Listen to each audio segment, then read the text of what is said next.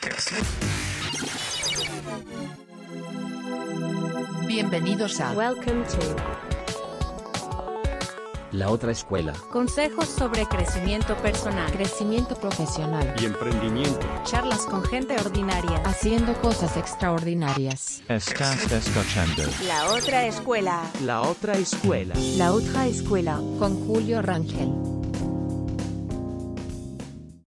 Fíjate que siempre me, que no sé si ya, seguramente ya lo has contestado más de una vez, pero un, siempre me causa cu- curiosidad de volver a escuchar esa historia. ¿Por qué? ¿De dónde viene el nombre Macaber? Ah, ok. Em, pues básicamente, digamos que hace mucho tiempo, cuando la primera vez que creé como mi primer correo electrónico, lo creé como MK Bravo. Este, la razón por la cual es MK Bravo es porque el de mi papá era MA Bravo, porque pues es Miguel Ángel Bravo, nos llamamos igual. Y este, mi nombre de MK Bravo, pues es porque en mi casa, para distinguirnos a mi papá y a mí, me empezaron a decir Mickey, así como el ratón, Mm. este Mickey. Y pues entonces de MK Bravo, como que jugando un poquito ahí con las letras y con la palabra, pues resultó Macaber. También cabe destacar que mm, se me ocurrió el nombre de Macaber cuando estaba como entre la secundaria y la preparatoria. Entonces, digamos que era como mi época de arqueta emo. Y resulta que Macaber significa macabro en alemán. Entonces dije, ah, sí, ¿por qué no? ¿En serio? Sí. Es que creo, creo yo que hoy en día, digo, tú dime si me equivoco, pero hay mucha más gente que cono- te conoce a través del nombre Macaber que Miguel Ángel Bravo, ¿no? Sí, y también, de hecho, eso también lo sé por qué. Eh, resulta que, eh, ok, o sea, yo me inventé ese nombre en aquel momento y pues, digamos que solo lo usaba como, ajá, de repente que me gustaba escribir historias, pues ahí decía, ah, sí, es como mi superhéroe, me quedo y así. Y entonces, este, luego de repente vinieron las redes sociales, eh, por ahí la gente me decía, no, es que no, este, uses tu nombre real para las redes porque es inseguro. Y dije, ah, bueno, pues voy a usar este que me inventé, que es el de Macaber. Y pues bueno, la red social es la que más, digamos, tomó como, sí, o sea, como que más se hizo popular fue en. Twitter precisamente. Que ahí, este, digamos que estoy de la, de la red social, ¿qué será? Como unos 12, 13 años más o menos los que llevo ahí. Y eh, también, pues básicamente a través de esa red social es que empecé como a enterarme de la interacción de muchos de los congresos a los que llegué a ir. Ujú. El primero me acuerdo que el que fui con- donde ya usé como que ta- como tal ese nombre fue a un 60, que es básicamente un congreso de tecnologías de la información. Creo que ya no lo hacen, no, no me acuerdo si, si lo siguen haciendo o no, pero pues sí era en el Tec de Monterrey en Monterrey. Y pues básicamente pues ahí es como lo empecé a usar. Luego de ahí me enteré de este otro congreso que se llama Campus Party, que es en la Ciudad de México, y ahí también empecé a conocer un montón de gente. Y lo interesante es que la gente de Campus Party empezaba, o sea, platicaba demasiado por Twitter, o sea, decía, ah, ¿quién va a CPMX? Ah, este, ¿dónde van a estar? Ah, ¿qué conferencias van a ver? Y así, o sea, todo platicándolo por Twitter, inclusive dentro del evento, o sea, a mí eso creo que fue una de las cosas que más me llamó la atención.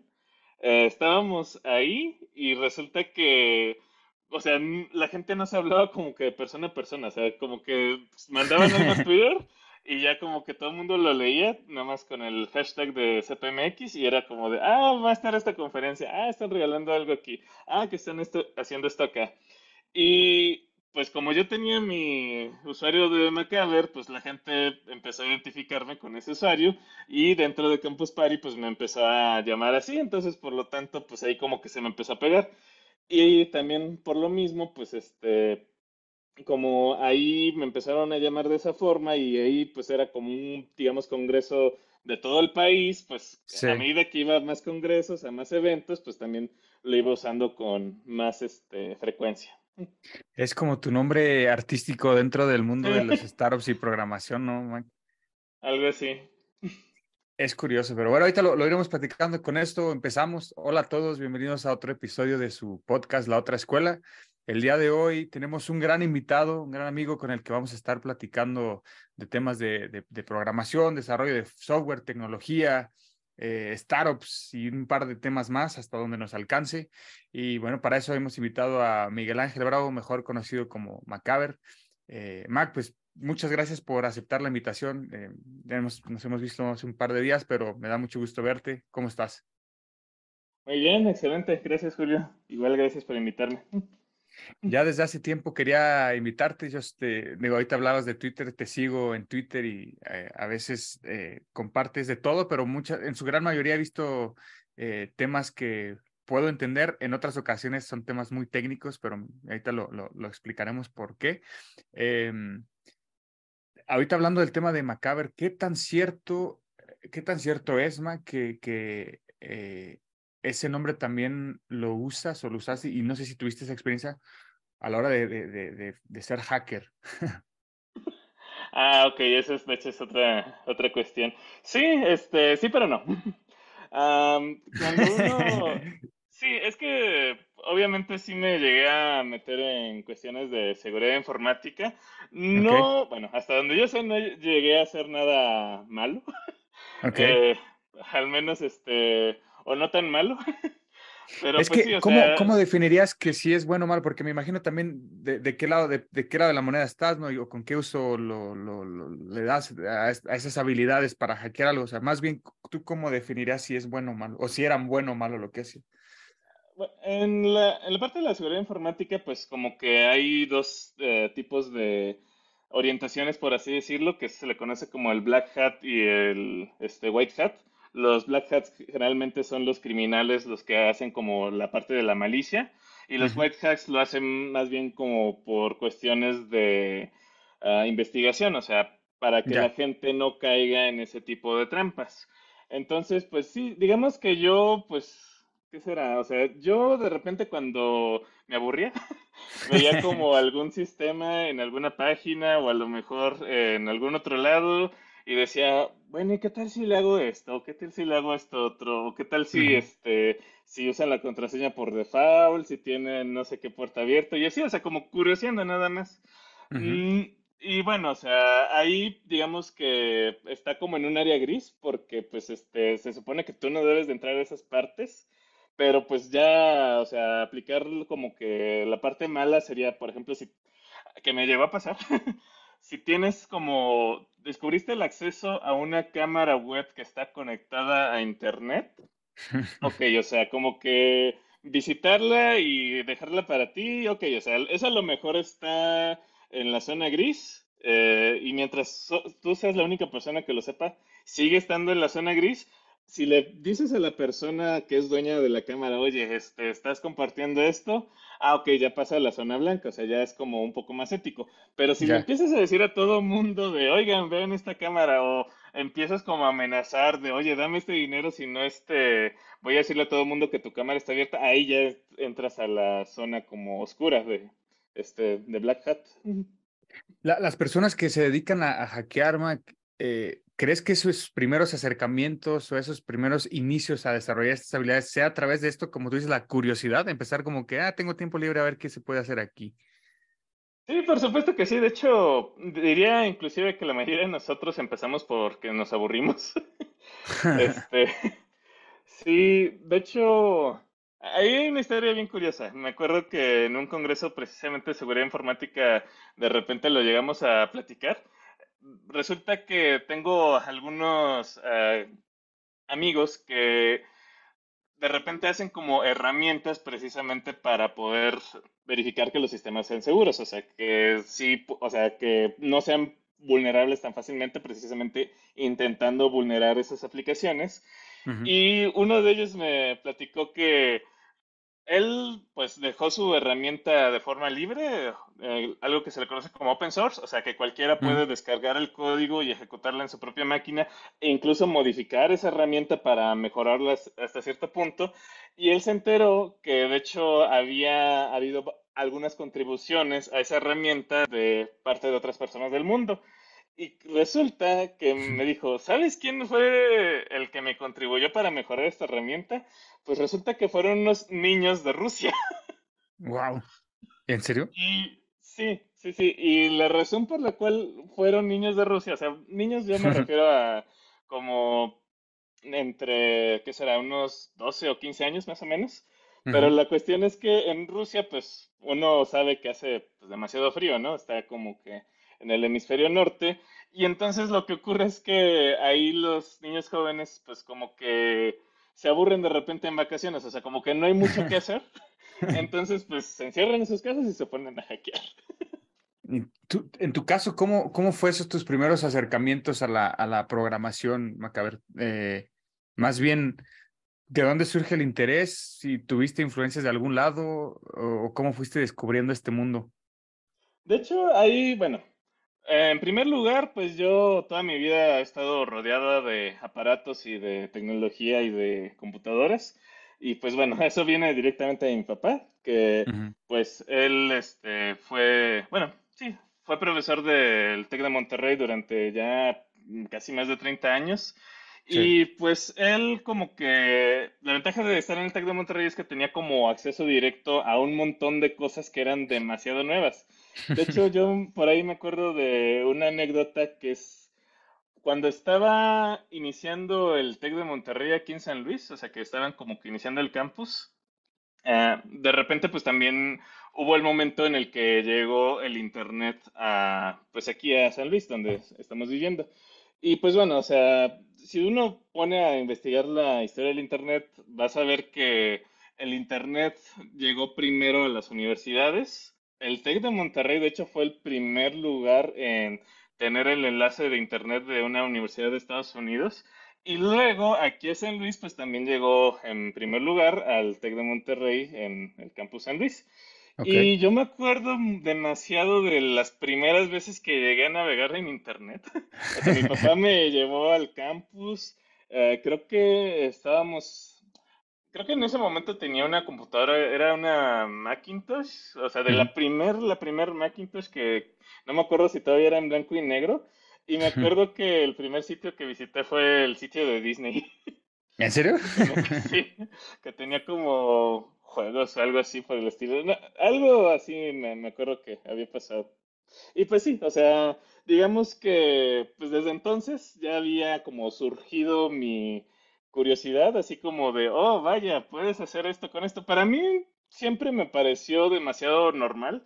De hecho, no Ajá. estoy muy seguro cómo lo experimentó el resto de personas que con las que llegué a interactuar a través del tiempo, pero pues sí, o sea, yo a la primera vez que vi el internet no se me hizo nada extraño, la primera vez que vi una computadora no se me hizo nada extraño, ahorita Sí. que está pasando con la inteligencia artificial tampoco se me hace nada extraño, o sea, como que Sí. de alguna forma como que siempre he estado en el lugar y en el tiempo y por lo tanto he visto cómo ha evolucionado todo, todo, todo, todo. Y entonces para mí como que no, no veo tanto la, este, la línea entre una cosa y otra, por así decirlo.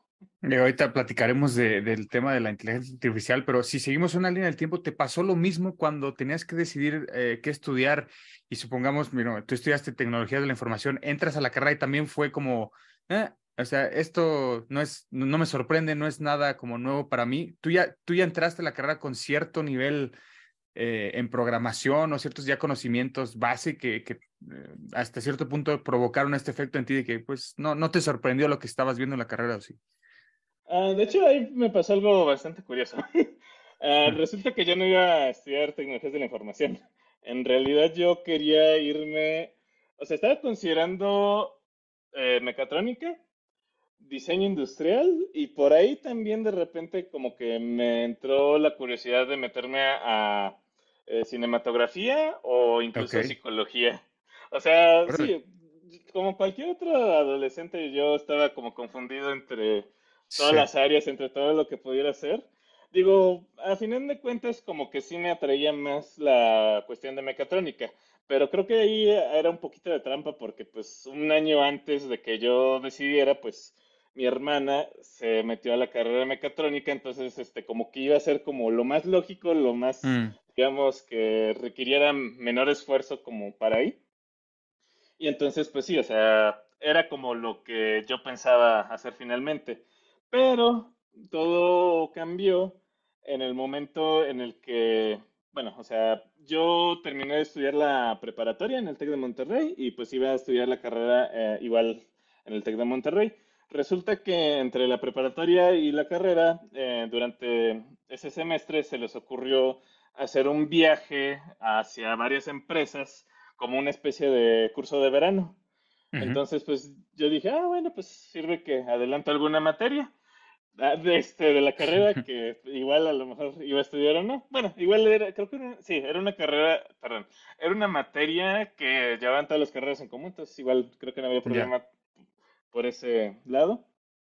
Entonces, pues bueno, ya este, resulta que cada uno de estos viajes a empresas se relacionaba con una carrera. De repente nos llevaron, por ejemplo, a Mave para la cuestión de mecatrónica, nos llevaron creo que a Cummins para cuestión de ingeniería industrial y así, varias empresas. Y resulta que en el último viaje nos llevaron a Guadalajara al Centro de Desarrollo del Software.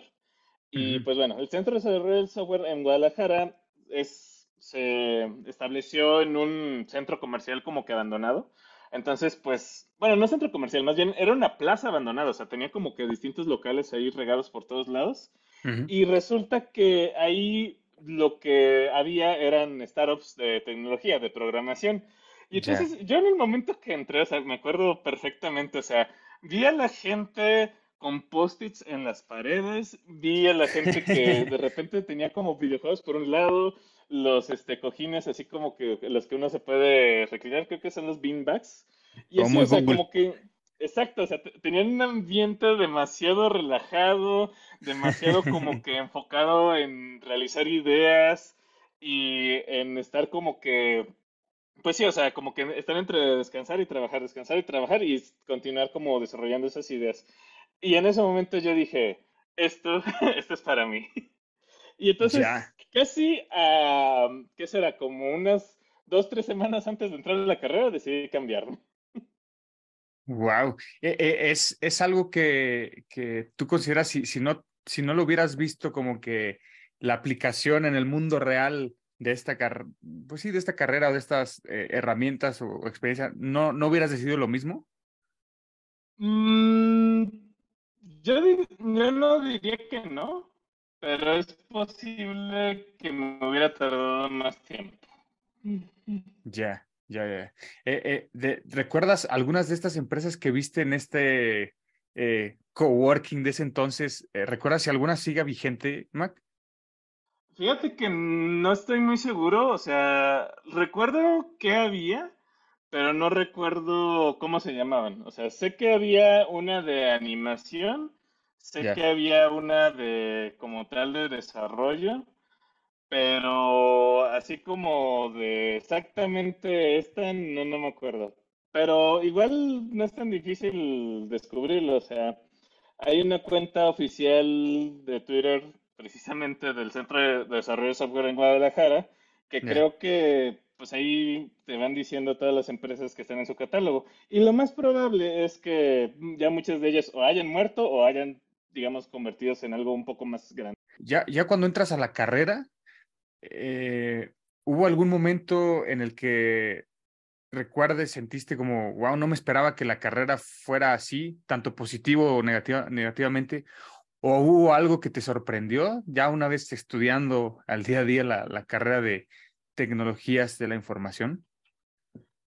Sí, de hecho, una cosa que me sorprendió pues digamos que es como la facilidad. Bueno, ah, hubo varias cosas. Eh, una de las principales fue como que la facilidad de poder aprender las cosas por tu cuenta. Entonces, eh, digamos que obviamente yo iba a mis clases pues sin ningún problema y este y pues sí trataba como que de poner atención lo más que podía, pero yo siempre como que me ponía a investigar por mi cuenta o a hacer proyectos por mi cuenta y a veces inclusive hasta se los mostraba a los profesores y ya como que me daban retroalimentación sobre esos mismos proyectos y pues eso era como que algo que me gustaba mucho hacer, o sea, como Sí, o sea, aprender a mi ritmo y pues eh, hacer como que mis propias cosas según ah, mis intereses, por así decirlo. Eh, Es, es interesante lo que dices porque, eh, digo, en su momento también platiqué con personas que tú también conoces, con Ilse Alejo, con Osmar, y dijeron algo parecido, que ellos que obviamente la, la, carrera te da una base, sobre todo en la programación, que todo cambia tan rápido, que la carrera te, te da una base, pero que donde ellos realmente sintieron que, que aprendían o estuvieron avanzando más, es parecido a ti, ¿no? Que es las horas extra que ellos le dedicaban por su cuenta curios- curioseando, practicando lo que sea, ahí ellos eh, decían que es cuando realmente sintieron que estaban aprendiendo todavía más. de lo- eh, eh, me imagino que va por ahí también lo que dices, ¿no? Sí, y de hecho ahí, bueno, es que vi las preguntas que me habías anotado y por ahí también yo hice mis propias notas. Creo que sé la razón por la cual ocurre eso.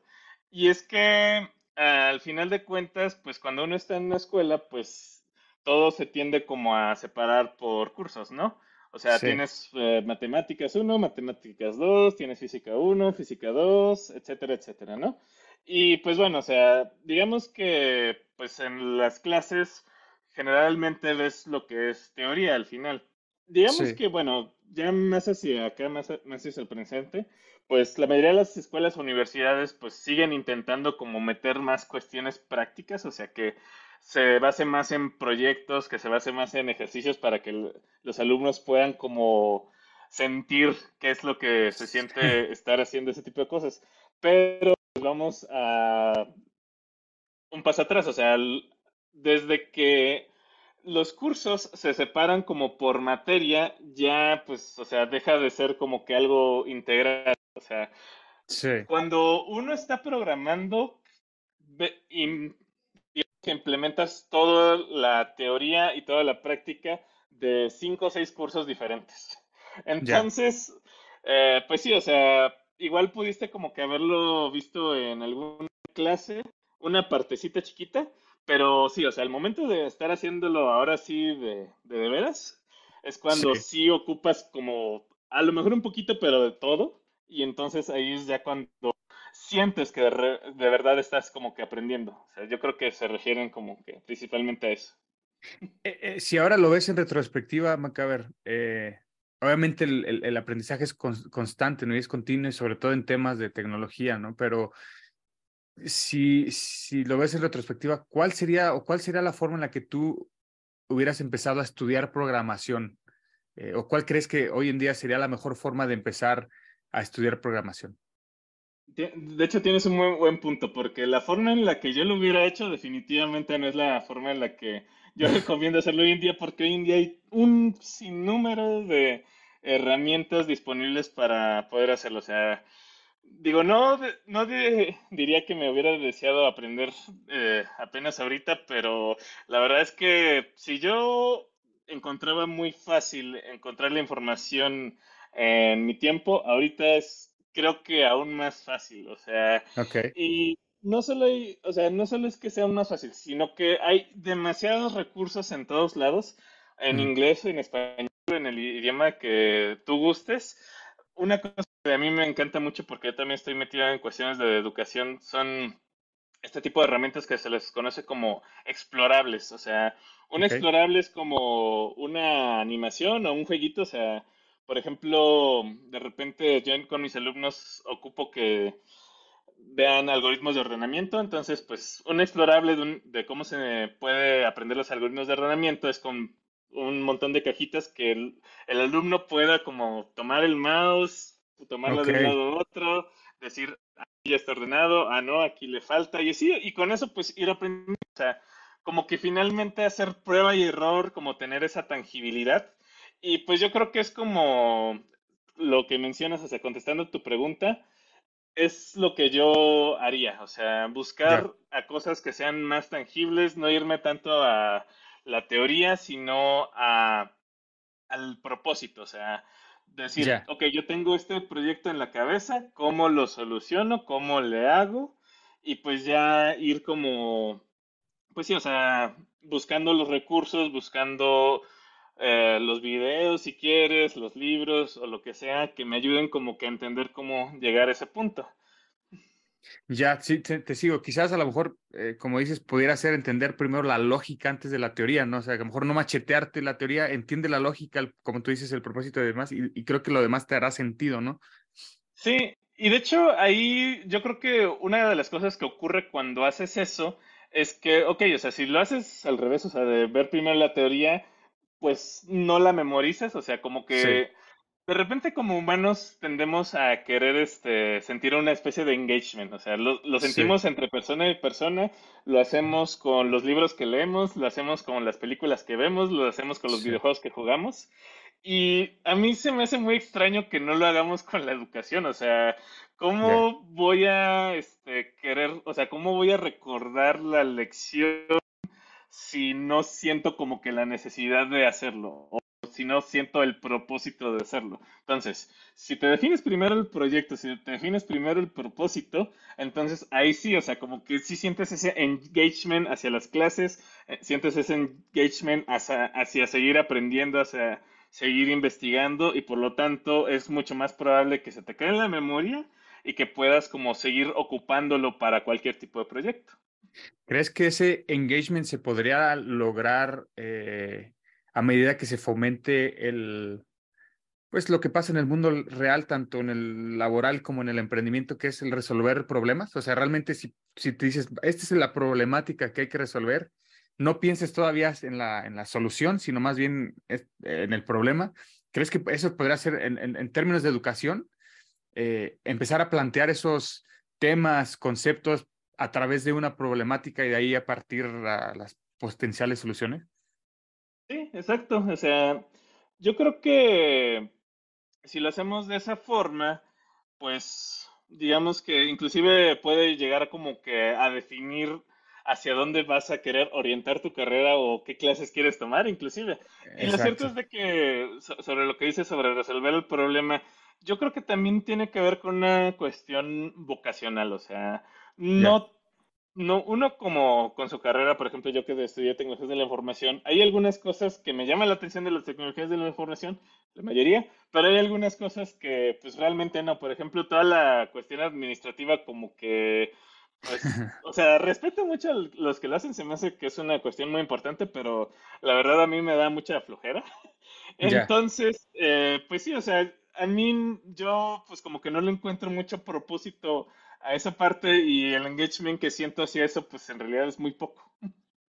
Buena, buena, buen, buen comentario y con eso me, me gustaría seguir la, la- esa línea del tiempo. Ese brinco al desarrollo profesional, de estudiante del desarrollo profesional en el mundo de la programación, eh, ¿cómo, cómo fue para ti? ¿fue fácil? ¿Qué siguiendo este tema, ¿qué tan fácil fue para ti encontrar esa vocación o esas eh, vertientes o ramas dentro de este mundo de la programación que sí te gustaban y cuáles no? ¿Cómo, cómo, cómo fue para ti esta etapa? Pues digamos que yo eh, me dejé guiar al principio mucho por mi curiosidad. Yo, el primer trabajo que tuve, todavía estaba la, en la carrera mientras lo estuve haciendo. Y creo que lo tuve porque a mí me pasó algo bien curioso. O sea, aparte de la programación, también me empezó a llamar mucho la atención toda la cuestión de emprendimiento. Sí, Entonces, pues, ¿qué pasó? Pues que yo también me empecé como a meter mucho en eventos de emprendimiento. ¿Y qué era lo que pasaba? Que resulta que en la- los eventos de emprendimiento, pues había gente que le interesaban los negocios, no tanto gente que fuera técnica. Entonces, pues como había gente que le interesaban los negocios, de repente como que entre ellos decían, ah, pues este, oye, ¿no sabes de alguien que sepa programar? Oye, ¿no sabes de alguien que sepa programar? Y yo estando ahí fue como de, ah, pues yo sé programar. Entonces, pues ahí fue como mi primer contacto precisamente porque, pues, o sea, yo siento que desde cierto punto no tenía como que mucho lugar que, que estuviera ahí, o sea, como que estaba fuera de, de lo que se espera de la gente que estuviera en ese Sí, tipo de eventos, pero pues eso me ayudó mucho a que la gente me conociera como de forma muy directa, en vez de ser el contacto del contacto del contacto. Es curioso lo que dices porque creo que hoy en día, y yo creo que desde hace varios, ya bastantes años, eh, uno esperaría que gente como tu perfil se encuentre en este tipo de eventos, ¿no? Hoy en día creo que, creo que ya la, la, perspectiva que uno tiene de este tipo de emprendimientos, sobre todo cuando son de tecnología, uno esperaría más gente que incluso el mismo fundador es alguien técnico que eh, hasta cierto punto ha desarrollado las, las otras habilidades que requiere, que es la, las ventas o de negocio, la administración. ¿No, no, no crees? Sí, sí, de hecho sí, este, yo también voy hacia eso, de que, pues finalmente muchas de las grandes empresas, eh, como es el caso de, eh, de, Microsoft, de Facebook, bueno, hasta cierto punto también de Apple, uh, pues son finalmente eh, cosas que fueron desarrolladas por ingenieros que quisieron moverle a la cuestión administrativa, pero mm. también hay que recalcar que esto no es algo que sea para todos, o sea, no, no, no significa que uno tiene que ser ingeniero para poder iniciar su empresa, o sea, más bien ahí tenían la ventaja de que, pues, ok, o sea, ellos pudieron crear como que algo por su cuenta y luego como que poder sacarle provecho, este abriéndolo a más, más cosas, o sea, pero pues, si uno se pone a fijar, eh, si, uno se fija más bien en la historia de esas empresas, pues realmente esas personas que son fundadores, pues no hacían tanto la cuestión administrativa, como que esa se la delegaron a alguien más. Ellos más bien lo que, ah, la, digamos que la parte principal en la que contribuyeron para sus empresas fue como para tener un enfoque, o sea, para decir, ah, ok, nosotros queremos ir en esa dirección, nosotros queremos apostarle más a la tecnología, nosotros queremos, uh, digamos, hacer productos o herramientas que les ayuden a los programadores. Y pues finalmente eso es, pues sí, esa fue como su mayor aportación, estando como en esas empresas.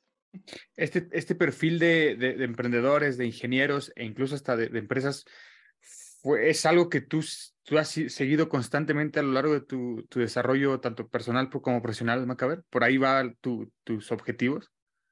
Pues fíjate que a mí me pasa algo medio curioso, porque eh, hasta cierto punto sí lo buscaba y, bueno, sí lo llegué a buscar y sí me llegó a interesar, pero digamos que ya a un tiempo un poco más reciente, como que llegué a esa reflexión de que, a ver, a ver, a ver de verdad eh, me gustaría emprender, de verdad me gustaría tener mi propia empresa.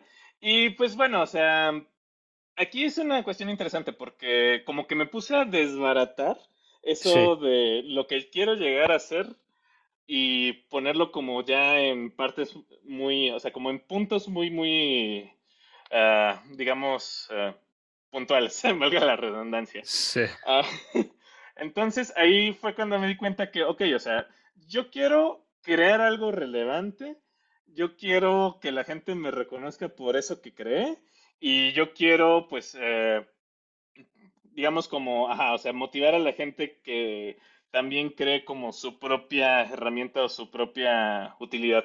Y luego, entonces, o sea, esas es como las tres cosas. Y luego yo me puse a pensar, ok, ¿de verdad necesito emprender para hacer estas tres cosas? Y entonces, ajá, me di cuenta de eso, o sea, no necesariamente. Y entonces, pues sí, o sea, yo creo que emprender es eh, una parte bastante interesante y, y, hay mucha gente que tiene la vocación para ello. Yo creo que mi vocación va hacia otra cosa. Por ejemplo, ahorita estoy más en una cuestión de querer, mmm, inclusive la parte de investigación sobre la educación, sobre toda la cuestión cognitiva, cómo aprendemos. Estoy por eso dando clases, estoy por eso diseñando cursos y pues a la larga sigo programando, por así decirlo, pero sí, o sea, mm, es como, ok, o sea, solo porque quiero estas tres cosas de querer crear y querer eh, hacer como un impacto positivo en la gente no necesariamente significa que tenga que emprender. O bueno, no emprender, o sea, en el sentido tradicional de poner una empresa. A lo mejor, dependiendo de la definición de cada quien, eso que acabo de platicarte también cuente como emprender. Sí, claro, un perfil más, eh, si nos vamos al concepto como más intra, intrapreneur, ¿no? Alguien intraemprendedor y, y, este, a lo mejor dentro de una organización u organizaciones más eh, ya grandes, establecidas, uno puede también ser, ser agente de cambio. Eh, eh, eh, ahorita mencionabas el tema de la, de la educación. ¿Qué, qué, qué te interesa e, en ese sentido, Macabro? O sea, ¿te, te interesa más, sí lo has dicho, e, entender cómo aprendemos, pero con la intención de buscar una nueva forma de enseñar, de, de aprender, o usando la tecnología o algo así? Pues digamos que sí, por ahí va la idea. Y bueno, te puedo platicar un poquito de por qué me empezó a surgir ese interés. Resulta que hace unos cuantos años yo, eh, como que viendo eh, las tecnologías y cómo iba progresando todo y como viendo este, hacia dónde se, se estaba moviendo todo, de repente como que empecé a oír mucho de esta cosa que se le conoce como computación cuántica, que Ujú. digo, para mí que es lo siguiente que va a ir, va a ser como el boom después de la inteligencia artificial, pero digamos que todavía no estamos ahí, o sea, apenas se está desarrollando. Entonces, ¿qué es lo que pasa? Que yo me pongo a leer, yo me pongo a investigar bastante sobre todo lo que es la computación cuántica y me encuentro con una barrera muy grande, que es la mecánica cuántica, que son cuestiones de física, que son demasiadas matemáticas y que básicamente uno tiene que estudiar casi casi que una carrera para eso. Pero en base a que ocurre eso, yo digo, bueno, ¿y de verdad no hay una mejor forma de aprender todo esto? Y eh, esa fue como que la pregunta que me detonó mi interés. O sea, hasta ese punto yo estaba interesado por la computación cuántica, pero a partir de que me pregunté eso, fue como de, ok, a lo mejor sí, es más interesante buscar esta otra cosa de cómo hacer para que uno pueda aprender de mejor forma.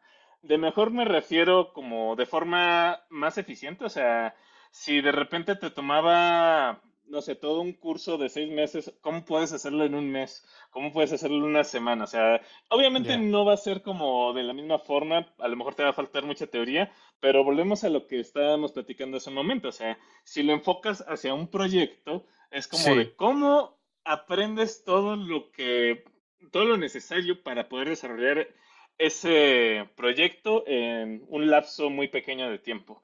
Y ahí es donde, digamos que tengo mi enfoque justo ahora. No es algo como que esté desarrollando de forma directa, pero es algo que estoy como que descubriendo o estoy como armando al, mo- al mismo tiempo que voy dando mis clases y que voy creando el curso que estoy desarrollando también de programación e incluso también en el trabajo, de repente al momento de comunicar una cuestión técnica a una persona que a lo mejor no es tan técnica, también es como de, ok, ¿cómo le hago para poder traducir esto de forma que la otra persona me entienda? Interesante. Y creo que em, es interesante porque creo que a, a- a- a medida que esos temas eh, complejos, teóricamente hablando, se puedan desmenuzar y hacerse digeribles a, a, a, a, un, a un nicho más grande, a lo mejor creo que ahí es donde mm, se vuelve más interesante la cosa. Y no porque a lo mejor hoy en día tengamos esta eh, forma de consumir que sea muy fácil y muy rápido y demás. Creo que, creo que tu intención no va por ahí, sino más bien eh, hacerlo accesible a mayor, a mayores personas, ¿no? Sí, exactamente. O sea, yo lo relaciono mucho con este concepto de flow. No sé si igual tus escuchas o tú estés familiariz- familiarizado con el concepto. El concepto de flow básicamente es como de cómo hacerle para que al momento de que estés como desarrollando algo, estés como si, como si fuera un trance, como si fuera eh, la forma más eficiente de hacerlo. Y digamos que hay una especie de gráfica en donde se explica muy bien. Eh, del lado, digamos, este, horizontal está lo que involucra muy poco reto y mucho reto. Y del lado vertical es como algo que vale mucho la pena y algo que vale poco la pena. Entonces, Ya. el estado de flow, la idea es que está en el cuadrante de acá. O sea, algo que sí sientas que te llene, que valga la pena y que tenga como que el suficiente nivel de reto. Porque ¿qué pasa? Que cuando tienes demasiado reto, pues este, las cosas este, te frustran, te sientes como bloqueado y ya no quieres seguirle. Cuando este, es muy poco reto, pues te aburres. Entonces Mm, la idea es como irlo equilibrando, o sea, ver ese estado en el que puedes como seguir progresando a un ritmo más o menos estable. Y yo creo que, o sea, la educación va como para, para ahí, o sea, para que los recursos que tú encuentres no los sientas tan retadores ni tampoco tan aburridos, sino que estén como que exactamente a tu nivel para que puedas ir creciendo como que a- al ritmo, al, al mejor ritmo que puedas ir, por así decirlo. No, no significa que sean más fáciles, sino que sean como para ti lo más... eh, pues sí, o sea, volvemos al término de engagement, o sea, que tengan Sí, el mayor sí. engagement para ti. Sí, mantenerte ahí, eh, coloquialmente hablando, picado, ¿no? O sea, como si fuera un videojuego. A medida vas avanzando, Exactamente. eh, vas avanzando, vas haciendo más bueno, pero también va aumentando el, nivel de, de- de dificultad y pues te- estás ahí, ¿no? Em, igual, si, si- si- ah, siguiendo esta línea del tiempo sobre tu, tu desarrollo profesional, y me gustaría hablar de tu, de tu etapa actual, Macaber. Hoy en día trabajas en esta empresa que se llama Encora, ¿es correcto? Sí. Si nos, si nos puedes explicar qué, qué es Encora hoy en día, cuál es tu puesto y, y- y- o cómo explicarías tus, tu- tus funciones, tus proyectos en los que te involucras. Claro. Encora es una empresa de Nearshore. El concepto de Nearshore, Nearshore, perdón, es básicamente es una consultora, o sea, a fin de cuentas es outsourcing.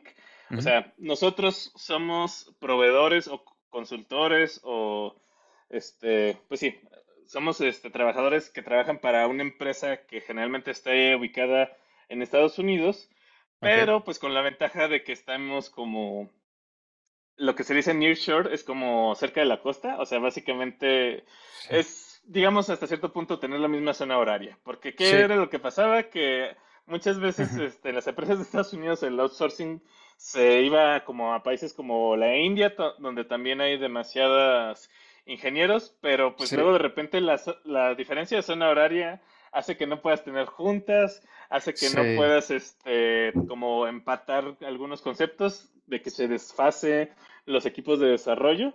Y entonces, pues bueno, o sea, la idea de que sean nearshore es precisamente eso, o sea, como que todos trabajan de forma remota, pero a fin de cuentas estamos como sobre una misma línea del tiempo. ¿Ok? Y pues Ya. bueno, ah, básicamente yo proveo servicios de programación a uno de los clientes que se me asigna a través de Encora. Ah, una de las ventajas es que pues el tipo de clientes puede ser de cualquier tipo.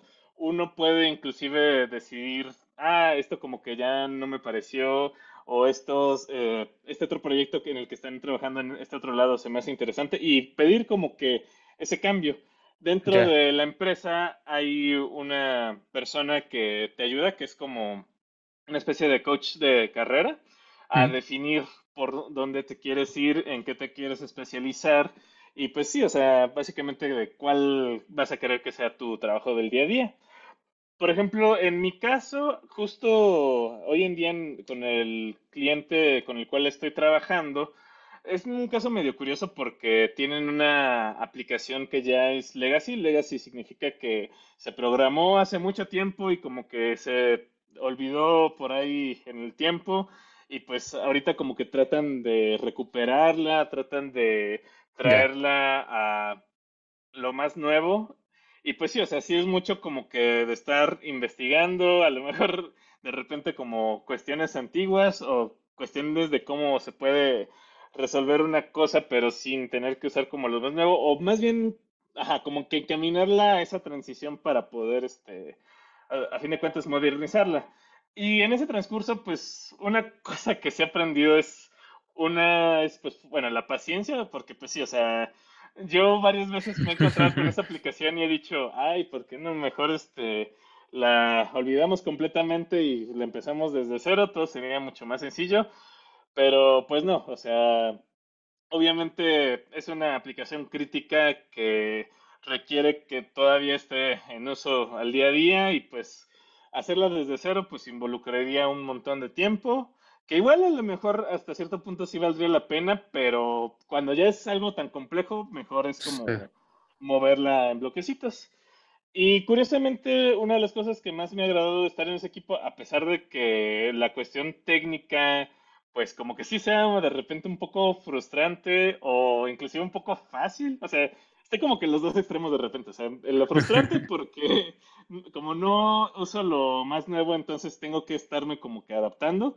Y a veces este, muy frustrante en el nivel fácil porque es como de, ah, hazle este cambio pequeño y es como de, ok, lo hago. Pero lo, lo, que me gusta, lo que, ajá, lo que me agrada mucho actualmente de mi día a día es esa cuestión de desarrollarme en los soft skills. Por ejemplo, yeah. eh, como en Encora es, son distintos clientes, yo con este cliente apenas llevo algo así como un año, pues cada vez que entres con un nuevo cliente es casi casi que empezar desde cero, o sea, desde mm. cero con tus compañeros, desde cero con el proyecto, desde cero con lo que has aprendido. Y pues bueno, o sea, yo como que tengo una forma medio extrovertida de hablar y de comunicarme con la gente.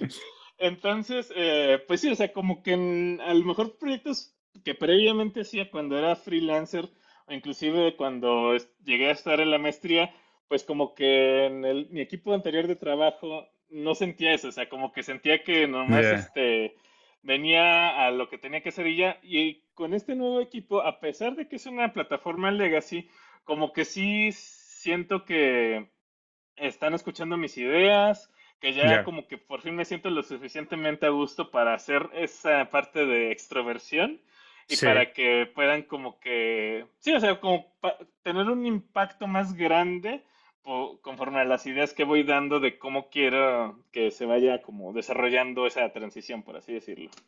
E, esta parte de las soft skills, a lo mejor uno, uno pensaría que, que eh, las, va, las va adquiriendo eh, con, la, con la práctica y demás, que como tú lo he dicho, a veces no siempre pasa.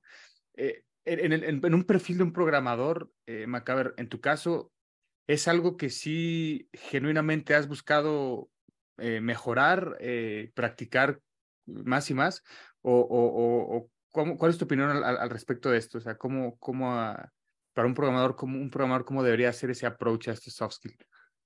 De, de hecho, eso es una, una cuestión interesante porque siento que como que como programadores, o sea, como gente ingenieros, inclusive de repente como que tendemos a subestimar los soft skills, o sea, sí. para nosotros es como de, nomás dime qué hacer y ya, o sea, yo lo hago y ahí se acabó como que mi trabajo, ¿no? Pero pues sí, o sea, me he dado cuenta que sí es algo que es muy, muy importante desarrollar, porque muchas veces eso va a definir de que estés como que en un puesto, en un trabajo así como que de nivel muy bajo al sí. grande. O sea, como que la diferencia entre crecer de una cosa a otra, básicamente es casi siempre un soft skill y ya. O sea, sí. no importa qué tanto te desarrolles al nivel técnico, si nunca llegas a desarrollar esos soft skills, pues te vas a quedar como que en la misma parte, o sea, no, no, importa que pues, sepas como que la última tecnología, todos los lenguajes, que desarrolles la aplicación todo por tu cuenta, o sea, nunca vas a tener como que el suficiente tiempo para hacerlo todo tú solo, o sea, siempre va a haber la necesidad de que alguien te necesite ayudar, que alguien necesite como que guiarte con la cuestión administrativa, con la cuestión de lo que necesitan los clientes, y por eso es que pues uno tiene como que adaptarse a, a, eso, a ese equipo de trabajo, a comunicarse con esas personas para poder crecer más. Eh, totalmente de acuerdo contigo y creo que aplica para cualquier eh, profesión, o sea, lo has dicho tú, o sea, normalmente son esas soft skills que hacen ese brinco de un nivel a otro y que considero yo al final no deja de ser interacción entre personas, ¿no? virtual, entre personas, pues son interacción con las personas y, esa, y esos perfiles que logran interpretar eh, cómo motivar a la gente, eh, porque cada quien es bien diferente, cómo organizar a la gente y demás, creo que logran, y comunicar sobre todo, logran dar ese salto eh, importante en, en, lo profesional. en tu caso, ¿cómo ha sido, digo, ya, ya, ya entrando a la parte final, ¿cómo, cómo ha sido tu evolución, Macabre? O sea, ¿En qué, tanto has cambiado del Macabre de hace, no sé, el programador de hace, no sé, 10 años al de ahora? Ok. Cuando salí de la carrera, yo sentía que lo sabía todo, que podía con todo, que este, cualquier reto que me llegara aquí en corto lo solucionaba y lo tenía listo. Hoy en día siento que no sé nada. siento que este, para un proyecto voy a tener que requerir más tiempo, pero finalmente siento que por fin tengo los pies en la tierra y que, ajá, o sea, una, una cuestión que me ocurría al principio cuando me gradué, cuando salí de la carrera, casi luego, luego es que me atascaba de proyectos, o sea, como que sentía Sí. que podía hacerlo todo, que las cosas quedaban en una hora, que quedaban en un fin de semana, y como que de repente me olvidaba de mi vida, o sea, como que ocupaba muy largos espacios, lapsos de tiempo únicamente enfocándome en los proyectos y pues olvidaba salir, olvidaba estar con amigos, olvidaba Sí. un montón de cosas. Entonces, hoy en día es como de que, ok, o sea, yo sé que en una emergencia, una urgencia, ese tipo de proyectos los puedo hacer de forma muy rápida, pero no es lo ideal, o sea, no es como este, lo que busco al día a día. Entonces, casi siempre como que trato de sobreestimar los tiempos de entrega, sobreestimar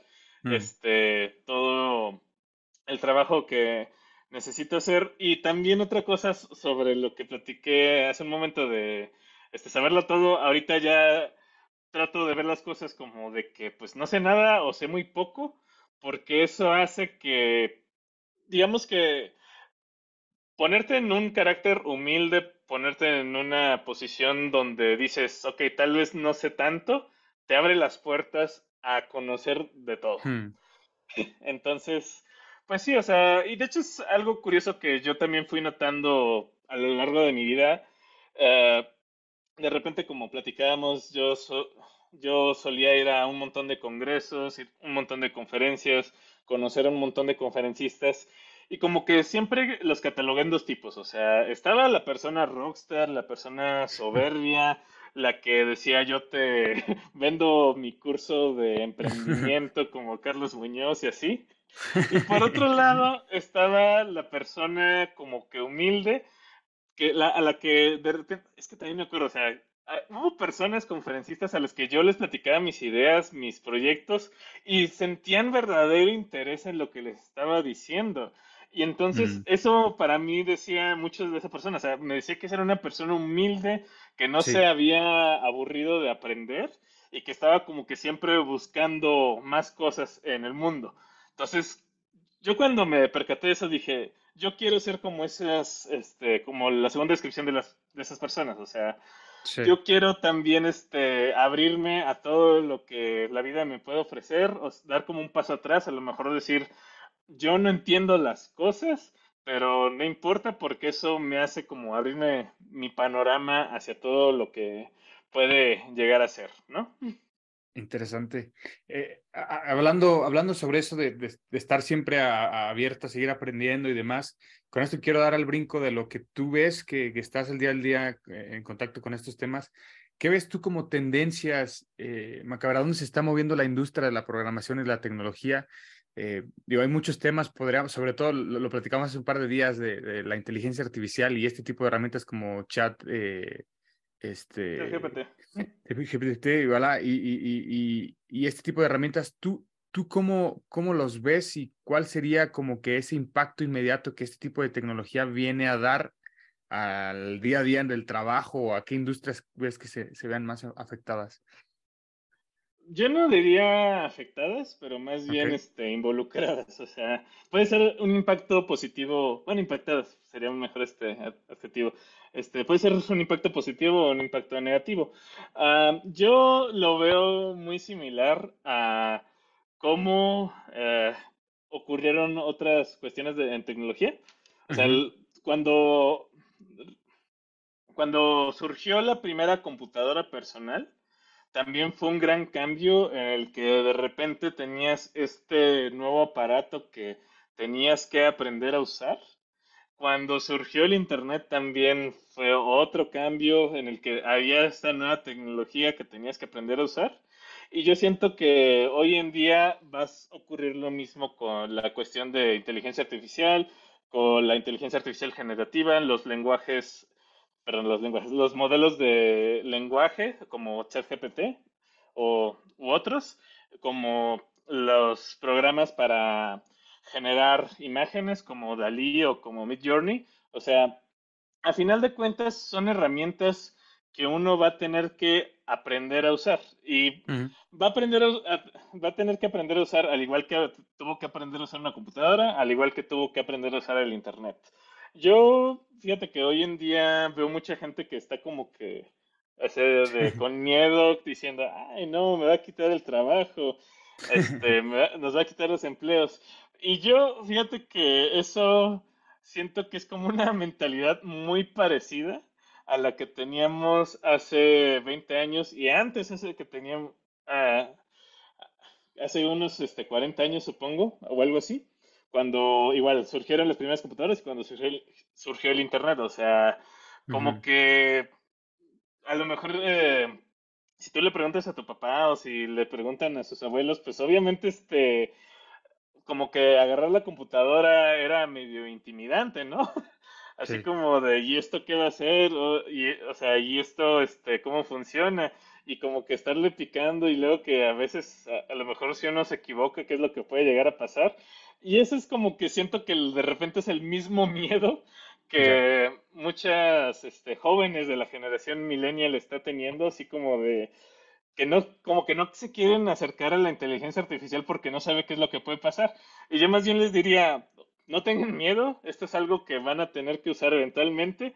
A sus hijos en algún momento se les va a hacer la cosa más habitual del mundo, como a nosotros se nos hace súper habitual usar el internet y súper habitual usar las computadoras. Entonces, este, pues sí, o sea, es algo con lo que vamos a tener que vivir al, día a día, o sea, no es algo que podamos como que evitar o sacarnos a la vuelta. Y tampoco es algo que nos va como a, o sea, definitivamente nos va a cambiar la forma en cómo vivimos, pero no tiene que ser para mal, o sea, no tiene que ser como de que corran a todos del trabajo porque ya te lo hace ChatGPT, no, o sea, simplemente es como de que, ah, ok, este en el día a día este, se puede generar, por ejemplo, cinco artículos de blog. Eh, al día de mañana con ChatGPT se van a poder lograr 50. Y eso significa que de esos 50 a lo mejor se seleccionan los mismos cinco, pero esos cinco van a tener más calidad. Porque ya se pudieron seleccionar entre, de entre los 50 que se generaron, por ejemplo.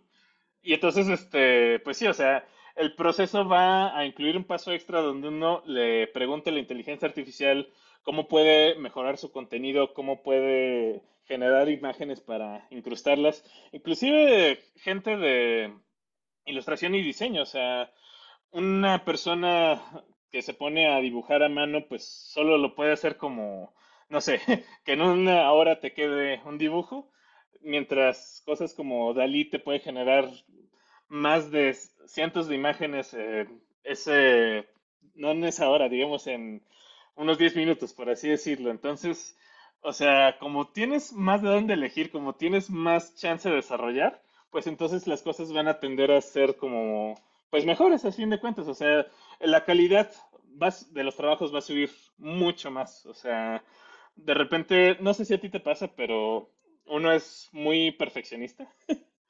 O sea, como que trata de hacer las cosas lo mejor que pueda. Y eso, pues, tú sabes, o sea, es imposible. O sea, no puedes como entregar un trabajo en el punto perfecto. O sea, solo lo puedes entregar en el punto que te, o sea, en el deadline, que es como de lo mejor que pudiste hacer hasta ese punto, pues ya, así lo entregas. Pero pues obviamente siempre como que hay más espacio para poderlo hacerlo mejor. Y yo siento que la inteligencia artificial nos va a dar la oportunidad de llegar más allá a ese, a ese hacer las cosas de mejor forma. Buenísimo, sí, eso, eso era lo que quería que comentaras, porque te hace un par de días que nos vimos y, me lo, y, tocamos este tema. Eh, me agradó mucho la forma en que lo ponía sobre la mesa y cómo abordar este tipo de, de, tecnologías que más, más que, como lo dices, más que una amenaza debe ser como una herramienta que hay que usar a nuestro favor y a lo mejor sí, sí, sí nos termina afectando eh, a nuestro eh, perfil o, puesto, pero convirtiéndonos más a alguien que va a analizar más que operar quizás. Eh, buscando esa, ese aumento de calidad, como lo dices. Em, ya, ya pasando ya a la, parte final, Macaber, sí, y eso tiene que ver con recomendaciones, tips y consejos Em, que, que, a lo mejor hayas recibido de, de, de, familia, de amigos, de, colegas, de managers, lo que quieras. Si tuvieras que dar, cerrar tu, tu, tu, tu, desarrollo profesional y personal hasta el día de hoy y lo tuvieras que resumir en tres consejos, tres tips, ¿cuáles serían? Ok, este, el primer consejo sería algo así como, no hay reglas. como en la película de Everything Everywhere All at Once, o sea que el, el mensaje principal es no hay reglas. Yo creo que en la vida tampoco hay reglas, o sea, como que de repente nos llegamos a familiarizar demasiado con un proceso de trabajo, con una forma en cómo se hacen las cosas y pues nos encasillamos de eso, o sea, como que nos sentimos tan seguros con eso que ya nos cuesta trabajo salirnos de esa zona de confort y entonces pues este, como que ya lo tomamos como algo rígido. Y, y es algo que también pasa con la edad, o sea, conforme uno va creciendo prefiere tomar menos riesgos y por lo tanto este, seguir como una misma línea, pero pues sí, hay que recordar que, esa línea que uno se está trazando, que esos, este, digamos, límites, pues mm, son los que uno se pone, o sea, uno puede como que saltárselos en cualquier momento y pues no va a haber ningún problema, o sea, de repente, por ejemplo, este, escucho por ahí gente en mi trabajo que menciona, no, es que a nosotros no nos va a poder reemplazar este, la inteligencia artificial y yo digo, ¿y por qué no? O sea, a lo mejor eso significa que a mí el trabajo que me iba a tomar toda una mañana puedo hacerla en cinco minutos y eso me da espacio para poder hacer otra cosa que me llame más la atención. O sea, entonces, salirse de esas reglas, salirse como de esos límites. Otro consejo, este, que también es muy importante, y de hecho lo, lo mencioné bastante durante nuestra plática, es mantenerse humilde. O sea, para mí, inclusive, o sea, como una persona que lleva como que cierta trayectoria, que ya tiene como que mucho tiempo, de repente la humildad es algo complicado. Porque, pues sí, o sea, como que, ¿cómo vas a confiar en lo que dices si estás pensando que lo que dices en realidad no, o sea, a lo mejor te equivocas, a lo mejor no es suficiente, o sea, pero esa humildad es cuestión de verlo como, ajá, como mantenerse flexible, o sea, como mantenerse abierto, como mencionaba hace un momento, a, a otras cosas, a cosas nuevas y que a lo mejor te puede llevar a cuestiones mejores. Y el tercer consejo, mmm, fíjate que no estoy muy seguro. Ah, bueno, hablé sobre la curiosidad también, sobre la cuestión del interés, y yo creo que es eso, o sea, como que de repente es, este, tratamos de buscar cosas en la vida que, pues a lo mejor puedan como solucionarnos algún problema. Y pues yo creo que más bien mm, vale la pena, como exactamente, o sea, justo como yo lo hice con la parte del emprendimiento, o sea, disecar qué es eso de lo que nos llama la atención para ver qué es lo que de verdad nos llama la atención de eso que pensamos que es como el objetivo final, que es como nuestro propósito en la vida, y, y, ponernos a sentarnos y decirnos, a ver, ¿es que realmente esto es lo que me motiva? ¿Realmente este es mi propósito? ¿Realmente esto es lo que quiero hacer en la vida? Y entonces, este, a partir de esa disección, como que uno puede ir tomando las partes y decir, ah, es que a lo mejor hay otro camino. Y se lo podemos contar con el primer consejo, o sea, de, de no hay reglas. Entonces, o sea, como que tu camino ya no está tan trazado, más bien es como de tomas lo que has aprendido durante toda tu vida, todos los intereses que has, este, digamos, uh, obtenido a lo largo de tu vida, y entonces a partir de eso, pues puedes formarte otra línea, irte por otro camino en cualquier momento. Yo sé de mucha gente que a veces se frustra por la carrera que eligió y que es como de que, pues sí, o sea, por ejemplo, si eres contador toda la vida vas a ser un contador y como que se quedan con esa parte. O sea, yo estoy muy en contra de la gente que eh, su personalidad es completamente su carrera. O sea, yo siento que no debería ser así. Yo siento que más bien una persona debería de ser 100% personalidad y que la carrera sea la que se adapta a eso, no al revés se va, se va, a escuchar raro lo que va a decir Macabre, pero me, me, conforme te estaba escuchando, se me vino a la mente, hace poco platiqué con una eh, hermana religiosa que también nos, nos contó un poco su historia, ¿no? Y, también como desde, desde esa perspectiva de, de, de, la religión, cómo es ese desarrollo personal y profesional. Y no me vas a creer, pero en, cada quien con sus palabras, cada quien con sus terminologías, pero en el fondo los consejos eran muy parecidos. Ella decía, ella decía, eh, hablaba de esa diferencia entre vocación y profesión, esa vocación de qué es lo que te gusta y otra profesión, pues qué es lo que estudiaste, ¿no? Pero no, no, no, no siempre tienen que ir, como tú dices, empalmadas, ¿no? Una sobre. Y hablaba del valor importante de la sencillez, eh, que un poco lo relaciona mucho a la humildad que dices, y ella decía que si uno se mantiene sencillo, eh, le va a permitir tener una, una, una apertura tremenda a muchas cosas nuevas, a conocer más gente, este, que tarde o temprano rendirán su efecto en, en, en la persona, ¿no? Entonces me llama muchísimo la atención con lo que estabas diciendo, que dos perfiles distintos, que, que, creo que se van a los extremos, pero con un fondo bastante similar y, y, y muy interesantes los consejos que son aplicables para, para cualquier profesión. Este, pa, para los que te quieran contactar ya más en específico, Macaber, eh, los que te quieran preguntar ya cosas muy, muy particulares, ¿cómo te pueden contactar? ¿En qué redes sociales? ¿Algún correo? Busquen en Google M-A-C-K-A-B-E-R y básicamente todo lo que van a encontrar es mío. Más directamente, pues este, está mi Twitter, que creo que es el medio social que más utilizo. A veces de repente uso Facebook, LinkedIn casi no lo uso, pero pues igual también por ahí si me quieren escribir. Y si me quieren contactar por correo, pues es x arroba igual macaber, m a c k a b e r punto m e. Perfecto. Eh, pues Macaber, muchas gracias por el tiempo. Eh, la verdad es que me, me, dio mucho gusto platicar contigo. Creo que es de las eh, pocas veces que tenemos una muy buena plática uno a uno, que, siempre me has parecido alguien muy, muy inteligente y muy interesante. y te he tenido la oportunidad de, convivir contigo en distintos eventos y desde hace mucho tiempo y la verdad siempre es muy agradable escucharte porque tienes una personalidad única y eso creo que es algo bastante bueno y muy difícil encontrar hoy en día y sobre todo en industrias como la que te encuentras. Entonces, pues te deseo el mejor de los éxitos, eh, muchas felicidades en lo personal y en lo profesional. Lo que has logrado hasta el día de hoy es bastante bueno y, y pues nada, espero poder platicar contigo un, un, unos par de meses más y ver ahora en qué, en qué estás metido. ok. Igual, muchas gracias por invitarme. Este, fíjate que no sabía mucho del podcast, apenas lo empecé a escuchar uh, ayer o antier, pero sí, igual muy buenas entrevistas y me da mucho gusto que me hayas invitado. Gracias, Macabre. Te mando un fuerte abrazo. Igualmente. La otra escuela. La otra escuela. Gracias. Thank you. Has escuchado La otra escuela. La otra escuela. Con Julio Rangel.